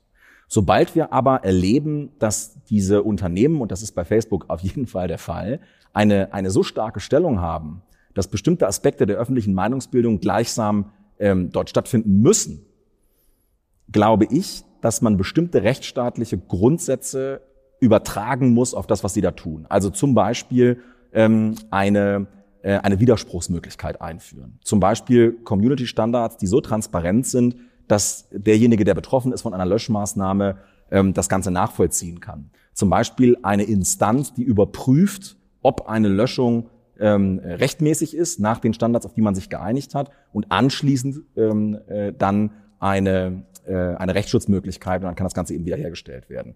Wenn wir das machen, dann sprechen wir darüber, ähm, dass Inhalte nicht strafbar sind, sondern dass Inhalte bloß unter den möglicherweise strenger als das Strafgesetzbuch ausformulierten Community-Standards problematisch sind. Wenn es um strafbare Inhalte geht, wünsche ich mir eine stärkere Rolle der Justiz.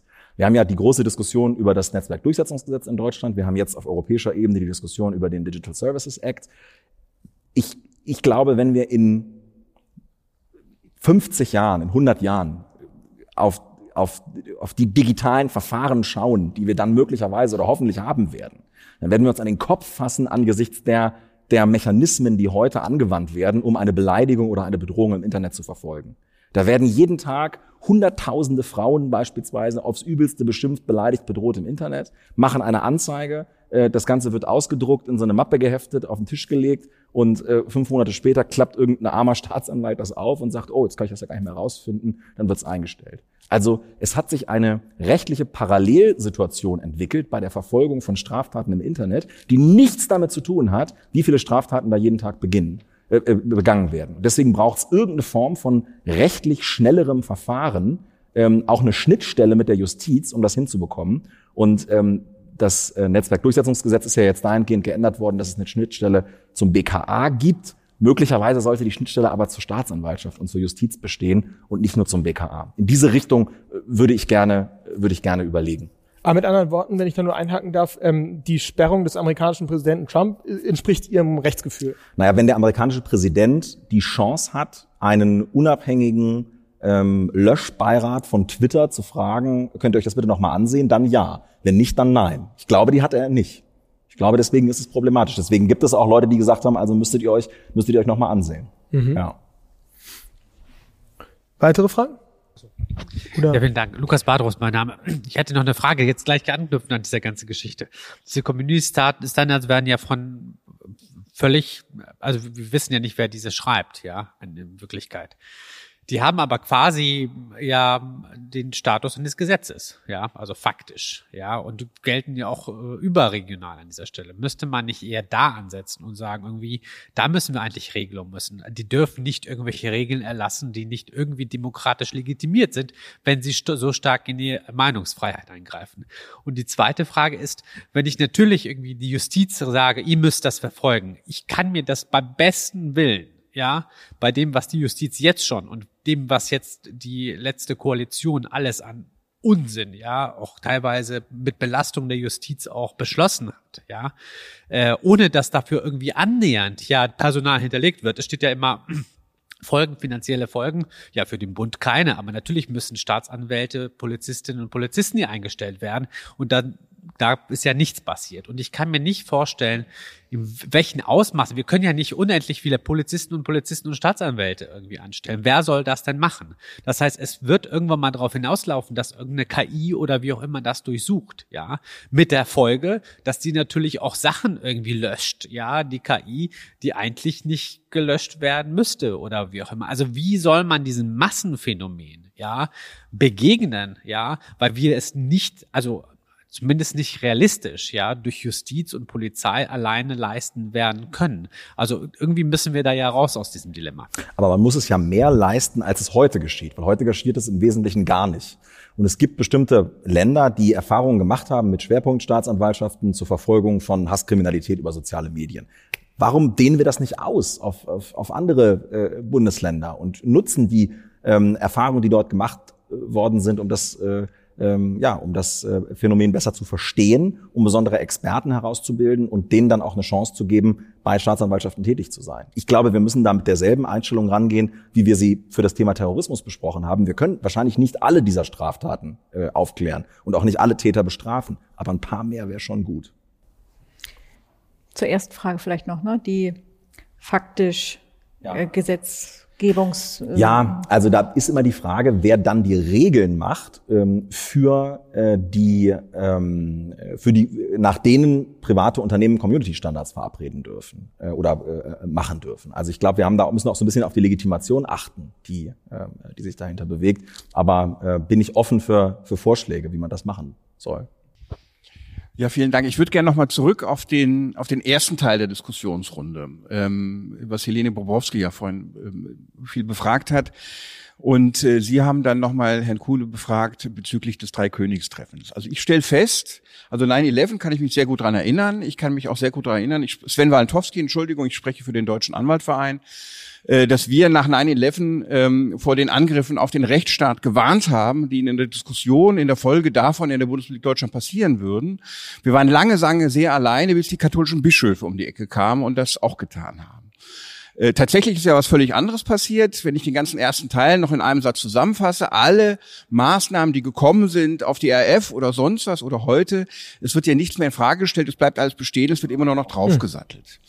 Hm. Ähm, die Frage äh, zu dem, zu dem Dreikönigstreffen ist ja, ich sehe mit großer Sorge sowohl bei den Grünen als auch bei der FDP, die ich äh, neben dem Deutschen Anwaltverein natürlich für die Wahrer der Bürger- und Freiheitsrechte erachte, ähm, dass man bei dem Kampf gegen Rechtsextremismus sehr gerne bereit ist, gewisse Grundsätze der Bürger- und Freiheitsrechte, die man früher her verteidigt hat, aufzugeben. Und das ist, ich habe das Thema auch mal mit Ihrem äh, Namenskollegen äh, von Notzlinger diskutiert.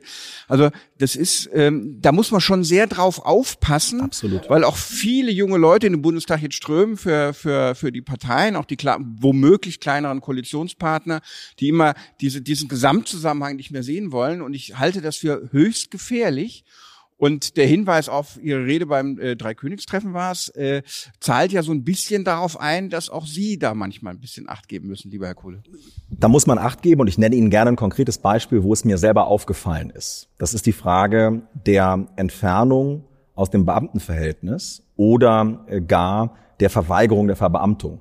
Auch hier haben wir eine interessante Parallele zu äh, den, äh, den 70er Jahren. Also meine Mutter ist, ist Lehrerin und ist, ist, äh, ist Beamtin und die erzählte noch die Geschichte, dass man sozusagen als, wenn man aus bestimmten, wenn man in bestimmten Bundesländern studiert hatte, in anderen Ländern irgendwie nicht verbeamtet wurde oder es war irgendwie schwieriger, weil man als zu links galt. Und das war natürlich ein Geist, ähm, der sich dann am Ende wieder spiegelte im sogenannten radikalen Erlass. Mhm. Also einer Vereinbarung, kein Gesetz, sondern einer Vereinbarung der Länder, dass bestimmte ähm, äh, inhaltlich ähm, oder bestimmte Personen, die bestimmten Inhalten anhängen, nicht verbeamtet werden. Ja, und dann gab es ja eine Entscheidung des Bundesverfassungsgerichts, es gab eine Entscheidung des Europäischen Gerichtshofs für Menschenrechte, also eine sehr, sehr lange Auseinandersetzung. Und wir haben jetzt eine Situation, in der Menschen sehr, sehr schnell beispielsweise äußern, jemand, der AfD-Mitglied ist, der kann kein Beamter sein. Und das ist ein Satz, bei dem wahrscheinlich relativ viele Menschen klatschen werden, den man sich aber genau durchlesen und überprüfen muss, weil das ist wahrscheinlich verfassungswidrig. Das geht nicht, sondern man muss sehr genau überprüfen, ob im Einzelnen Anhaltspunkte dafür bestehen, dass Straftaten geplant sind, dass eine Ablehnung der freiheitlich-demokratischen Grundordnung vorliegt, die darauf schließen lassen, äh, dass diese Person für das, für, den, für das Berufsbeamtum ungeeignet ist. Also der Einzelfall ist, ist entscheidend und es ist sozusagen die reine Mitgliedschaft in einer Partei, die nicht verboten ist, wahrscheinlich nicht ausreichend. Und äh, höchstwahrscheinlich nicht ausreichend.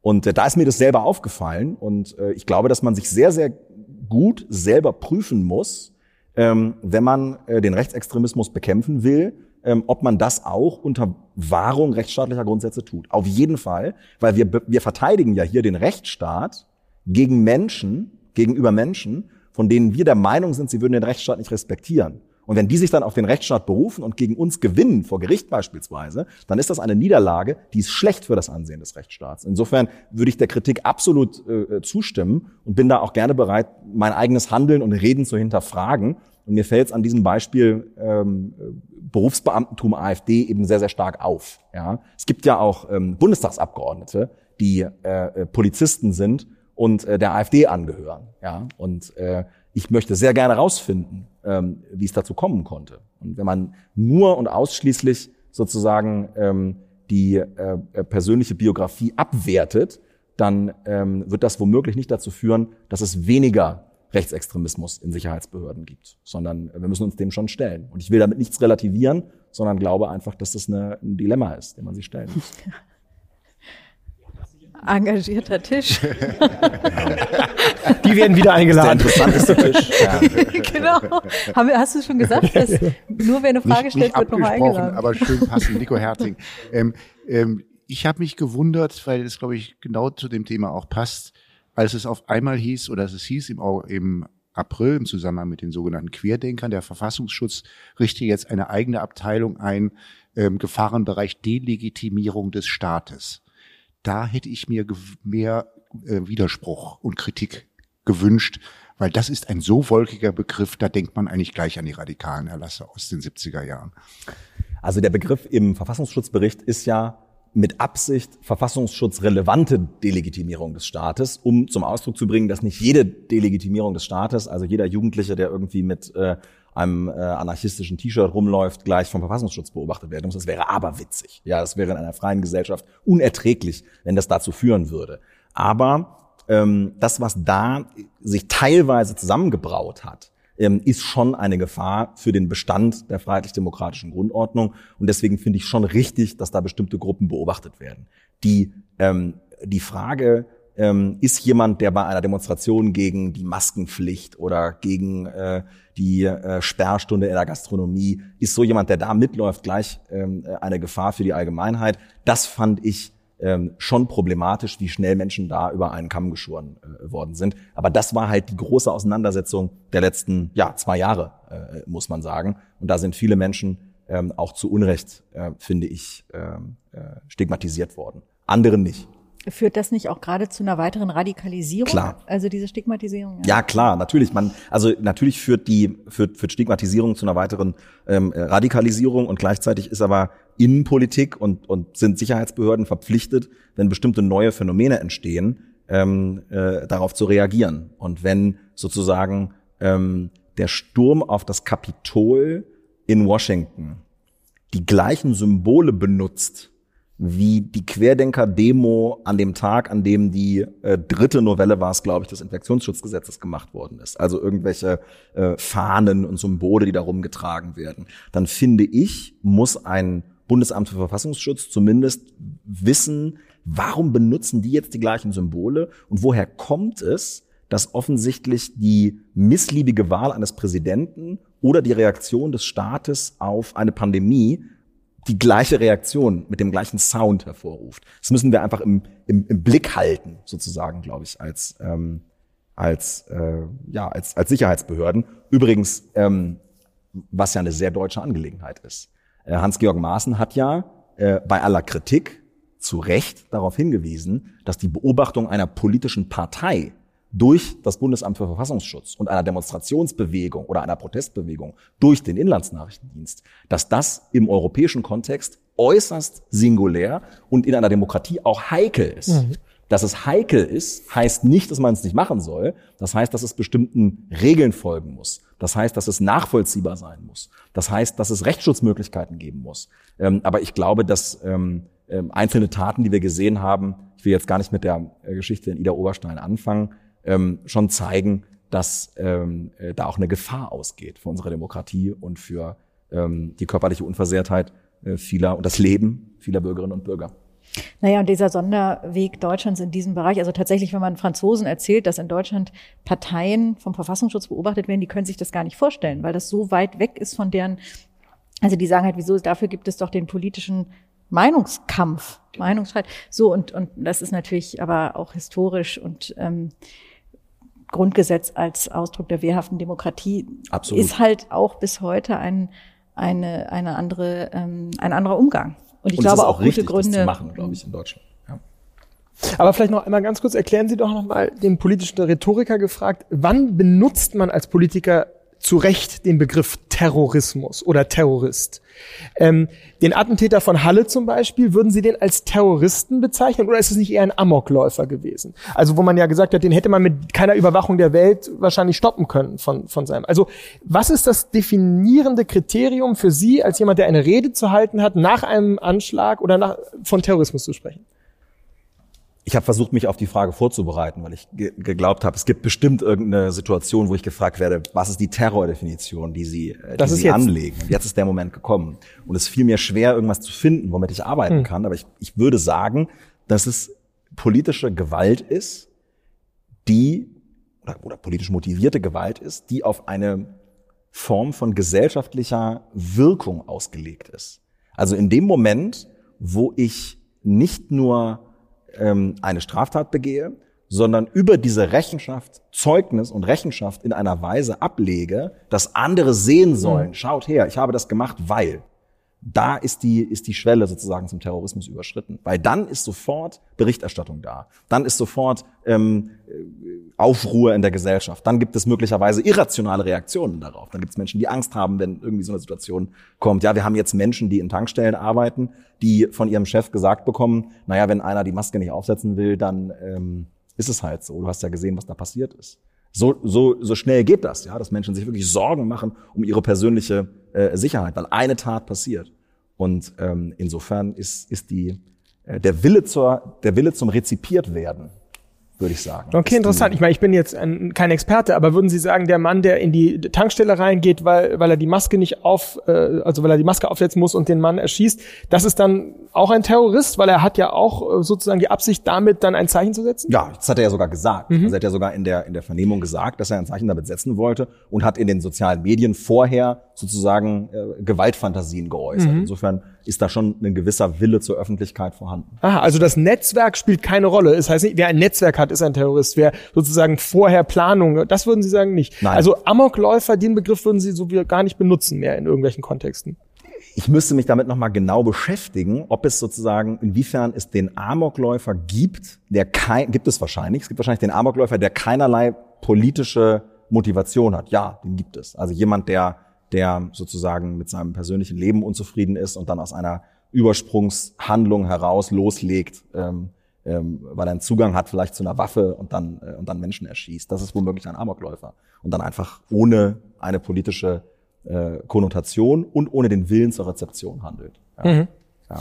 Es gibt übrigens eine ganz spannende ähm, äh, Diskussion über ähm, den sogenannten stochastischen Terrorismus ähm, der äh, die das ist eine Diskussion, die aus den USA äh, äh, kommt ähm, und die sich genau an der Schnittstelle bewegt zwischen Amokläufer und Terrorist, ähm, wo Wissenschaftler untersuchen, welche Rahmenbedingungen also Menschen, die irgendwie äh, schneidige Reden halten oder Gewaltaufrufe, die übers Internet verbreitet werden oder Enthauptungsvideos des IS oder ähm, äh, was weiß ich, ja, Inhalte, die verbreitet werden. Welche Inhalte führen dazu, dass in einer bestimmten Bevölkerungsgruppe mit einer bestimmten Wahrscheinlichkeit eine Person sagt, und ich bin jetzt derjenige, der ähm, äh, zum Terroristen wird. Und kann man das überhaupt vermeiden? Und das ist eine, ist eine, eine Frage, eine Diskussion, die uns ähm, ja in der Zukunft noch weiter beschäftigen wird. Aber gibt's da schon eine Art von Algorithmus? Das weiß ich gar nicht, aber ja, ich glaube schon. Interessant. Ja. Also äh, nur noch ein Hinweis zu dem Begriff Terror. Ich habe manchmal den Eindruck, und ich weiß nicht, ob Sie es teilen, dass es auch eine Art von Banalisierung dieses oder Bagatellisierung mhm. dieses Begriffs, jedenfalls im öffentlichen Diskurs, und da muss man gar nicht davon reden, dass Kinder terrorisieren. Aber das ja. sieht man, und übrigens auch, das ist mir jetzt auch kürzlich im privaten Kontext wieder aufgefallen, des Begriffs des Traumas. Also, dass Kinder auf einmal traumatisiert sind, angeblich, weil man mit der Eingewöhnung ein bisschen an der Kita auf die Tube drückt oder so. Äh, da denke ich immer, wir müssen, was Sie sagen, aufpassen, in welchem Kontext wir welchen Begriff benutzen. Ähm, auch beim Terror. Also, äh, da, weil, weil die Konsequenzen eben ganz andere sind und man hat ähm, schon ja im, im, auch im Arbeitskontext, wie oft man im täglichen Leben hört, was für ein Terror. Ähm, Gut, gibt's noch? Sonst diskutieren wir beim Wein ja, weiter. Ja, doch Matthias Weichelt. Ja. Ich würde mal als erste Frau vielleicht ja unbedingt.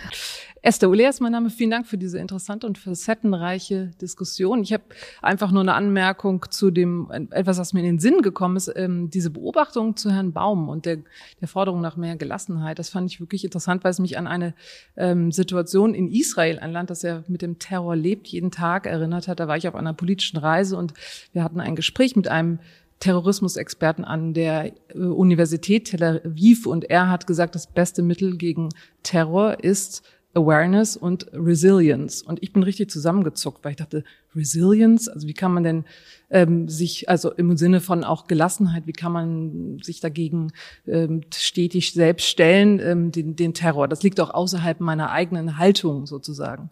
Aber ich glaube, genau das war gemeint. Und insofern dachte ich eben, als Sie das erzählten, Frau Bobrowski, dass dass es wahrscheinlich von Herrn Baum auch als vielleicht, also könnte ich mir vorstellen, eine gesellschaftlich strategische Aufforderung war. Nicht nur die Frage, wie, wie ähm, eng oder streng oder weniger streng sind unsere strafrechtlichen Vorgaben, sondern natürlich hat es auch mit einer Möglichkeit zu tun, mit Terror umzugehen und die macht einem dann am, äh, am Ende auch wieder freier. Das ist, glaube ich, schon so die Erkenntnis in Israel, weil sie müssen ja damit leben, tagtäglich. Ja, das ist nur ein kleiner Kommentar von mir. Also auch die Idee, sich nicht erpressen zu lassen im Grunde, Absolut. ja. Da haben wir ja. dann wieder den, auch wieder den Schluss zu Schleier und Elisabeth. Ja, ich glaube, Matthias Weichel so, daneben und dann. Dann machen ja. wir so, ja. Ja, vielen Dank. Matthias Weichel, Zeitschrift Sinn und Form. Ich würde noch mal kurz ähm, auf eine Frage zurückkommen, die Helene Bobrowski vorhin gestellt hat, äh, als es darum ging, ähm, nochmal ein bisschen genauer in den Blick zu nehmen, was diese Terrorakte, über die Sie erzählt haben oder für die wir gesprochen haben, ähm, auch mit dieser Staatsform zu tun haben. Und Sie haben damals, Sie haben das vorhin so ein bisschen abgewiegelt und haben, haben gesagt, es gab auch schon Jeanne d'Arc und es gab auch schon andere. In zu allen Zeiten gab es entsprechende Taten, Akte und so weiter.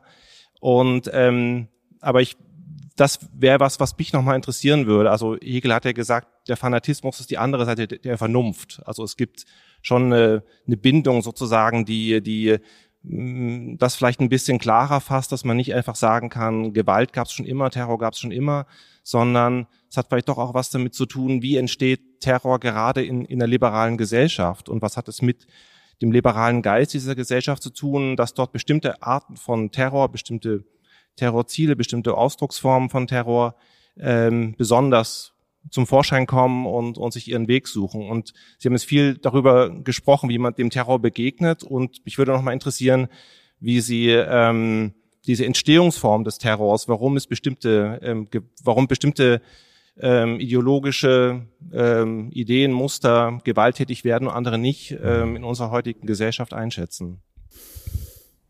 Ich habe gerade während der Frage versucht, wirklich darüber nachzudenken, inwieweit Terrorismus häufiger vorkommt in liberal verfassten Gesellschaften oder ob er in, in, in nicht liberal verfassten Gesellschaften häufiger äh, vorkommt. Und ich bin nicht so richtig zu einem Ergebnis gekommen. Fest steht, es gibt bestimmte Ereignisse ähm, in liberal verfassten Gesellschaften, terroristische Ereignisse, die besonders augenfällig sind, wo man sozusagen sehen kann, dass äh, Vielfalt ähm, ähm, äh, Terrorismus äh, äh, anzieht. Ja, also ich denke an den Terroranschlag in Orlando beispielsweise äh, vor äh, vor einigen Jahren auf äh, auf eine äh, Party, die vor allen Dingen von, von Homosexuellen oder ein Club, der vor allen Dingen von Homosexuellen besucht worden ist. Ja, bis heute ein, ein, ein, ein wirklich dramatische Zahl an Opfern, die es da äh, gegeben hat und ähm, wo es wirklich ja darum ging, eine eine äh, offene Lebensweise in einer vielfältigen Gesellschaft zu attackieren. Und das gibt's natürlich vor allen Dingen in einer liberalen Gesellschaft.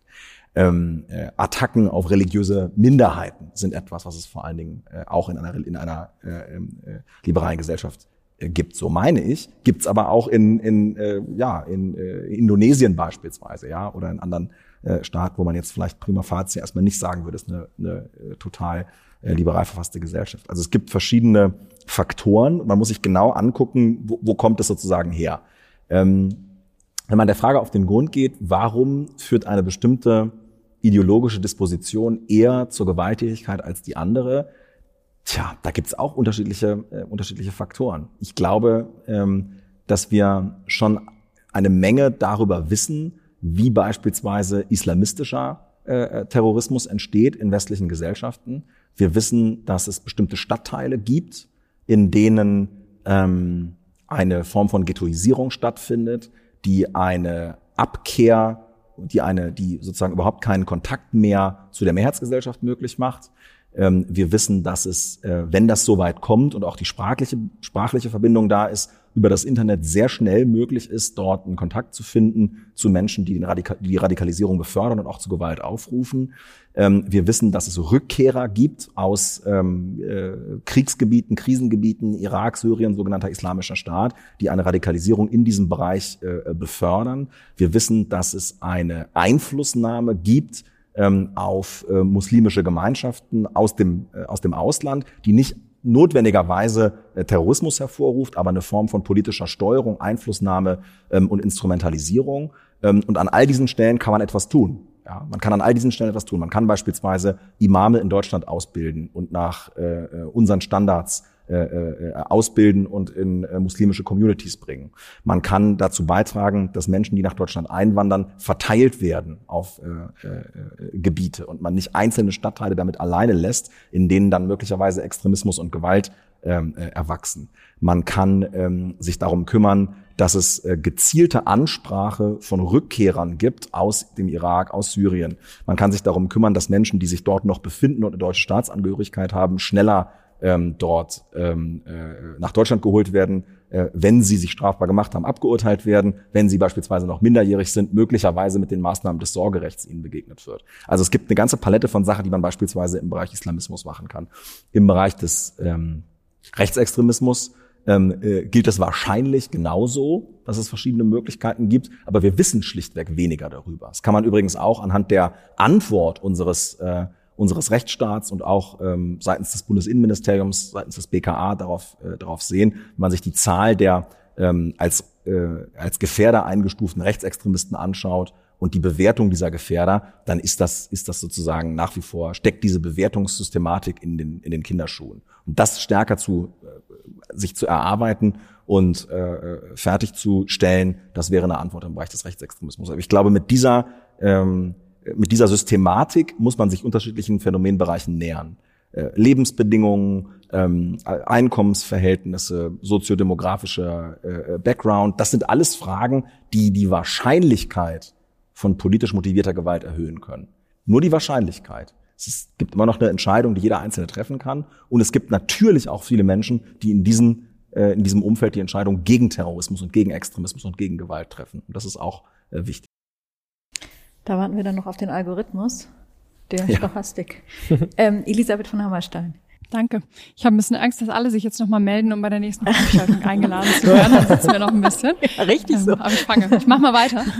Ähm, ich fand die Diskussion oder die Fragen und die Antworten zu ihrer Definition von Terror gerade total spannend und ähm, habe gerade nochmal gedacht, ich habe es ehrlich gesagt jetzt nicht nachgeguckt, aber wenn ich meine mich zu erinnern, dass die lateinische Übersetzung von Terror eigentlich Schrecken bedeutet. Mhm. Und finde spannend, sozusagen das damit einzubeziehen und dann die Frage, ähm, wie oft man den Begriff von Terror verwendet und was das eigentlich mit der Gesellschaft macht. Also mein Gefühl ist tatsächlich auch, dass der Begriff Terror, Terrorismus durchaus teilweise von Politikerinnen und Politikern äh, manchmal vielleicht sogar inflationär mhm. verwendet wird, um gewisse Angst in der Gesellschaft zu kreieren. Und jetzt habe ich mich gefragt, also das unterstelle ich jetzt als Motiv, mhm. das ist vielleicht auch äh, sozusagen ein Nebeneffekt, wenn Sie Innenminister wären ähm, oder sein werden, was wir reden ja hier auch über Zukunft. Wir reden ja unter ähm, uns. Was äh, für eine Gesellschaft wünschen Sie sich und was bedeutet das sozusagen mit Rückschluss oder mit Rückblick auf, auf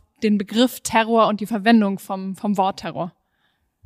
ich habe schon äh, viel gelernt heute Abend und dazu gehört auch, dass man ähm, nicht nur von anderen ähm, sozusagen Vorsicht bei der Wortwahl einfordern muss, sondern dass man diese Vorsicht auch bei sich selber anlegen muss. Und möglicherweise ist nicht alles, was Kriminalität ist ähm, und eine bestimmte äh, abschreckende Wirkung hat, dann auch gleich als Terror zu klassifizieren. Ich glaube, das muss man einfach für sich klären, ja, was, wann man diesen Begriff verwendet und wann nicht. Ich fände es falsch und würde es ablehnen, ähm, wenn Politik über Rhetorik hinsichtlich bestimmter krimineller Ereignisse eine Stimmung in der Bevölkerung kreieren würde, um eine bestimmte äh, Politik durchzusetzen. Ähm, wir erleben, finde ich, immer wieder, dass der Souverän, also das Volk, nicht von Maßnahmen überzeugt wird, sondern dass der Souverän von Maßnahmen gleichsam überrumpelt wird. Also indem man sagt, das ist jetzt aber alternativlos und diese Ausweitung der Sicherheitsgesetzgebung, die müssen wir jetzt machen. Und jetzt haben wir doch gerade gesehen, da ist Folgendes passiert und jetzt muss es, muss es sozusagen schnell gehen. Das sieht man dann immer sehr schnell in den Wochen nach einem terroristischen, äh, in Anführungszeichen, Ereignis, äh, dass sowas geschieht. Und ich finde, das, das darf man eben nicht machen, dass man, dass man diesen Weg äh, einschlägt, sondern man muss die Bevölkerung überzeugen davon, dass bestimmte Dinge notwendig sind. Und wenn man sich auf diesen Pfad des Überzeugens begibt, dann kann man möglicherweise auch gemeinsam herausfinden, welche Maßnahmen nicht erforderlich sind, was man, was man vielleicht nicht braucht. Zweimal gleich. Nee, erstmal hier. Erstmal Stefan so. Zimmermann, der war noch nicht dran und dann Lukas. Ja, vielen Dank. Hört man das? Ja. ja. Ähm, der Bereich Geldwäschebekämpfung, der wird ja heute häufig im Zusammenhang auch mit Terrorismusbekämpfung gesehen. Äh, ich habe äh, einige Jahre an der Uni gearbeitet und da hat ein Kollege sich mit Geldwäschebekämpfung äh, viel auseinandergesetzt. Er hat gesagt, man liest eigentlich jeden Tag in der Zeitung, Deutschland ist das Paradies für Geldwäscher, Politik muss da endlich mehr tun.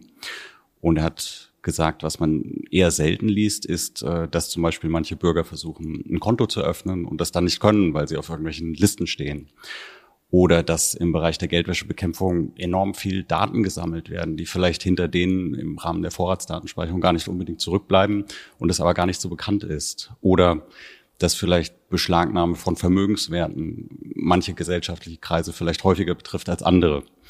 Und deswegen wäre meine Frage, in diesem Bereich der Geldwäschebekämpfung hat die Politik da eigentlich die Bürgerrechte ausreichend im Blick oder gerät das ein bisschen in Vergessenheit? Also die Diskussion ähm, über das Thema der Geldwäsche ist vor allen Dingen daran aufgehängt, dass der Tatbestand, glaube ich, jedes Jahr äh, überarbeitet wird und äh, man irgendwie gar nicht mehr erkennen kann, was nun eigentlich verboten ist und was eigentlich erlaubt ist. Und wir deswegen eine, äh, eine Situation haben, die für die Betroffenen, also für den Normadressaten, aber auch für diejenigen, die sie anwenden müssen, die Norm kaum noch zu durchblicken ist. Deswegen äh, brauchen wir, glaube ich, eine, sozusagen einen Neuanfang in der Geldwäschebekämpfung. Da gibt es ja bei der SPD auch Vorschläge, die ich ganz interessant finde. Muss man sich, glaube ich, insgesamt mal angucken, wie das, äh, wie das stattfindet.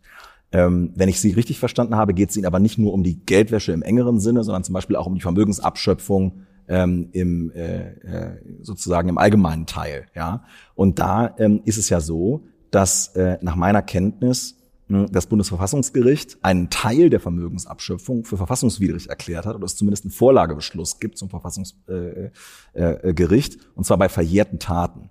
Und das zeigt uns, dass wir bei der Vermögensabschöpfung an eine Kante gegangen sind, die möglicherweise dazu führt, dass bestimmtes Vermögen eingefroren, bestimmtes Vermögen beschlagnahmt wird ähm, äh, und damit äh, rechtsstaatliche Grundsätze schleifen. Ich würde mir wünschen, dass man da weniger macht, also nicht an diese Kante gegangen wäre, sondern sich möglicherweise nur auf die nicht verjährten Taten beschränkt hätte und dann aber das Recht angewandt, angewandt hatte. Ich habe die Bundesregierung mal gefragt, wie die Regeln zur Vermögensabschöpfung in unterschiedlichen Bundesländern angewandt werden. Es gibt ja, wenn es über ähm, wenn über organisierte Kriminalität gesprochen wird, bestimmte Bundesländer, die sozusagen Hotspots sind und andere Bundesländer, die nicht ganz so im Fokus stehen. Und wenn man dann herausfindet, dass das in keinem Verhältnis zueinander steht. Also dass Bundesländer, die als Hotspots gelten, die neuen Regeln zur Vermögensabschöpfung gar nicht anwenden, dann kommt man schon ins Grübeln, ob hier eigentlich zu Lasten der Bürgerrechte nicht eigentlich gearbeitet wird. Also lieber weniger zu Lasten der Bürgerrechte, nicht an die Kante gehen und dafür aber die Regeln, die man hat, konsequent und äh, flächendeckend anwenden und vielleicht auch da anwenden, wo das Thema eine besondere Rolle spielt, also in den Bundesländern. Das fände ich richtig, aber so oft wie der Geldwäsche äh, äh, Tatbestand jetzt wieder im besonderen Teil in den letzten Jahren geändert worden ist, wird er bestimmt auch in der nächsten Legislaturperiode geändert werden. Mir war nur ganz kurz wichtig, weil das irgendwie zweimal die Frage ankam, ähm, ähm, war da war, ob jetzt liberale Gesellschaften irgendwie mehr irgendwie Terroristen. Ich finde das völlig abwegig und ich finde, das kann man eigentlich gar nicht so stehen bleiben, ja, an dieser Stelle irgendwie, weil das ja irgendwie auch suggeriert, ja. Ich meine, wenn das ein, ein zentrales Gefühl vielleicht irgendwie für Entstehung von Terrorismus ist ja Ohnmacht, würde ich sagen. Ja, Ohnmacht irgendwie, ich kann nicht gegen den Staat vorgehen, ich kann gegen irgendwelche ähm, äh, Systeme von außen nicht irgendwie vorgehen und ich muss mich der Gewalt bedienen, um da irgendwie rauszukommen. Und das ist doch offensichtlich, dass ich mich in einem Rechtsstaat irgendwie zumindestens andere Möglichkeiten, Alternativen habe, als vielleicht in einem, in, einem, einer Gesellschaft, wo diese Möglichkeiten gerade nicht bestehen. Natürlich kann ich mich irgendwie das Gefühl Ohnmacht irgendwie kündlich erzeugen, die Schwulen oder wie auch immer, die bedrohen mich oder sonst was. Ja, natürlich kann ich das irgendwie künstlich erzeugen und da kann ich sowas, aber ich finde, es ist außer Frage, ja, dass gerade äh, liberale Gesellschaften und äh, und äh, Rechtsstaat im Prinzip ein das Mittel ist ja gegen Terrorismus an sich. Mhm. Also insofern wundert mich, dass das diese Fragen eigentlich ja, das geht ja, ernsthaft das, diskutiert wird. Das geht ja jetzt an mich, weil, weil ich das, diese These in den Raum gestellt habe, ohne dass es meine eigene ist. Naja, ich meine, wir haben es ja besprochen äh, unter uns allen hier. Ähm, das wird wahrscheinlich auch niemand bestreiten, dass es ja ganz unterschiedliche Ursachen gibt, warum jemand zum Terrorist wird. Und es gibt ja eben auch diese Fälle, ich denke an diese ähm, Kinder, die irgendwie in mehr oder weniger behüteten Verhältnissen aufwachsen und sich dann dem Dschihad anschließen, nach Irak und, und Syrien gehen. Und da gibt es ja jedenfalls Berichte darüber, dass die sagen, die haben halt den Sinn in ihrem Leben nicht gesehen. Ja, so eine, so eine Sinnsuche, also das, was Horst Mahler, ohne dass wir das jetzt überspannen wollen, ihn hier ständig zu zitieren, ja, aber ähm, Nihilismus und Verzweiflung. Also, dass man sagt, man weiß irgendwie gar nicht, wofür ist dieses Leben, also diese Beliebigkeit, ja, dieses eigentlich kann ich alles machen, aber ich kann auch nichts machen, das ist eigentlich völlig egal. Ich kann eigentlich gegen nichts rebellieren, weil ob ich jetzt so bin oder so bin, interessiert am Ende keinen, ja. Ich kann irgendwie eine Aufregung, vielleicht kann ich noch einen Shitstorm auf Twitter auslösen, aber das ist dann auch ähm, alles, was ich erreichen kann, weil es im Grunde ähm, äh, so und dieses Gefühl von von egal sein, dann muss man halt schon sehr sehr sehr weit. Also es ist wie mit Kindern, die dann halt irgendwie, wenn man ihnen alles erlaubt, dann testen sie die Grenzen einfach weiter aus. Dieser Vergleich hinkt jetzt auch, ja, aber dieses dieses Gefühl, ähm, man stößt an überhaupt keine Grenzen mehr und geht deswegen sehr weit. Das ist ja eine Theorie, die, die vertreten wird und die auch belegt ist, jedenfalls auf, auf ähm, ähm, ja so anekdotischer Evidenz, sage ich mal. Und das taugt natürlich, das wollte ich auch nicht so, so, so dargestellt wissen, als allgemeine Erklärung. Ja, und sicherlich ist es auch nicht so, dass im Rechtsstaat ist hoffentlich, würde ich jedenfalls sagen, das Gefühl von Ohnmacht, was ja sagst du ja richtig, ein, einer der Hauptgründe wahrscheinlich ist, hoffen wir mal, dass im Rechtsstaat das Gefühl von Ohnmacht weniger ausgeprägt ist als in der Diktatur, auch wenn es das natürlich auch hier gibt, dass man das Gefühl hat, theoretisch könnte ich zwar, aber Stichwort Zugang zum Recht, es ist dann eben in der Praxis doch alles einfach extrem schwierig. So, ich glaube, wir machen einen Punkt. Ähm, wir, Sie können alle noch gerne weiter diskutieren bei einem Glas Wein hier. Ähm, wir nebenan gibt es auch das ähm, Lokal zur Freundschaft, wo wer mitkommen möchte, auch noch herzlich eingeladen ist. Aber zunächst müssen wir uns noch bedanken. Simon, also äh, nee, nee, nicht bei dir, sondern ich wollte, dass du die Dankesrede hältst. Nein, erstmal natürlich bei unserem Gast, das mache ich.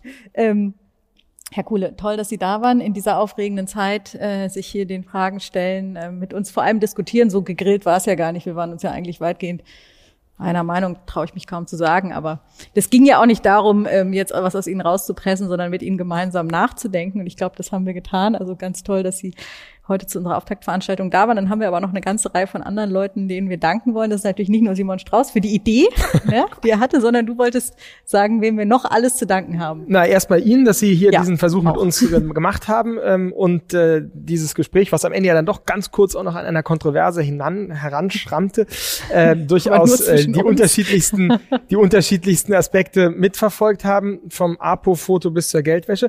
Ähm, das soll verstetigt werden. Wir machen das einmal im Monat. Äh, wer Lust hat, der wird wieder eingeladen. Äh, der muss äh, also dann auch bei einem nächsten Mal vielleicht in einem Thema ähm, zu einem Thema kommen, was ihm jetzt überhaupt nicht selber äh, besonders äh, nahe ist. Das nächste Mal wird nämlich am 16.11. hier Mirna Funk sitzen, die junge jüdische Autorin, mit der wir über den Begriff Familie sprechen wollen. Also ein auch sehr weiter Begriff, der aber sicherlich in ganz anderen Welten uns führt. Und danach machen wir einen jungen Politiker und danach wieder eine junge Künstlerin und so weiter und so fort. Sie sind natürlich auch herzlich eingeladen, mal als Gast zu kommen. Ja. Äh, und äh, so weit, so gut. Wir danken sehr äh, dem Verlag, den Repräsentantinnen dort hinten, die das hier alles wunderbar ähm, organisiert haben. Ähm, wir danken dem Berliner Ensemble, der uns diese ganz tollen Möbel hier zum Teil, auf denen sie sitzen, gesponsert hat. Ähm, ja, und wir äh, danken der FAZ, der FAZ, der FAZ, Entschuldigung, dass das hier so möglich ist, mal das, was auszuprobieren. Und danken Ihnen zum Schluss noch einmal. Danke. Ja, coole. Danke für die Aufmerksamkeit. Jetzt gibt's Wein. okay.